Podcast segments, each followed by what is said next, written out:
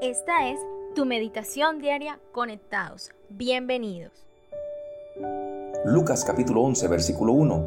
Aconteció que estaba Jesús orando en un lugar y cuando terminó, uno de sus discípulos le dijo, Señor, enséñanos a orar.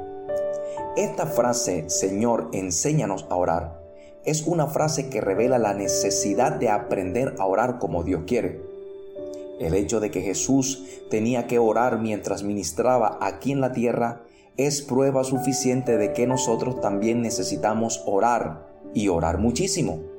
Así que enséñanos a orar es el clamor de aquel creyente que sabe que hay una dimensión espiritual que se quiere alcanzar. Por ejemplo, los discípulos habían visto la vida disciplinada de oración que Jesús llevaba. De hecho, Jesús una noche entera oró al Padre para poder escoger a sus discípulos.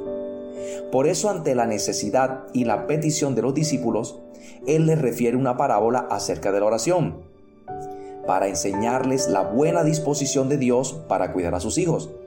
Él les dice que si un vecino que ya está cansado y obstinado finalmente le abre la puerta a otro vecino que le está pidiendo pan por unos visitantes que le llegó, así muestra y revela cómo nuestro Padre Celestial, que es un Padre amante, muy bueno, que nunca duerme, suplirá para las necesidades de sus propios hijos.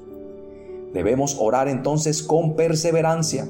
Pero permítame aclararle algo, porque orar con perseverancia no es pedir y pedir y pedir lo mismo en oración. Orar con perseverancia es una vez que he orado la promesa y tengo fe de que la he recibido o que he recibido el cumplimiento, entonces yo persevero ahora en dar gracias a Dios por la respuesta. Entonces hay gente que cree que orar con perseverancia es para romper la resistencia de Dios como si Dios se, se opusiera o, Dios se resistiera a, a respondernos, entonces ore más y ore más para que rompa la resistencia que tengo. Eso no es así. Y a veces nos encontramos con algunos creyentes que dicen, hermano, ore y ore hasta que Dios le suelte milagro. No deje de orar, hermano.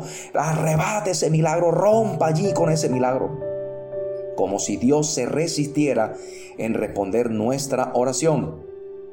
Quiero decirle algo, Dios no se resiste en responder nuestras oraciones. Al contrario, Él se complace en responder todas nuestras oraciones porque nuestra oración es la revelación de una gran necesidad de que se haga su voluntad en nosotros.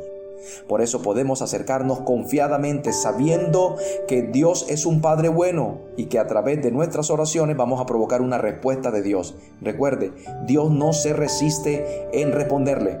Él quiere que usted ore porque Él está dispuesto para responder a todas sus necesidades. Dios es bueno. Dios es poderoso y está con nosotros. Nunca se olvide de eso. Recuerda siempre, sigue conectado con Dios y también con nosotros.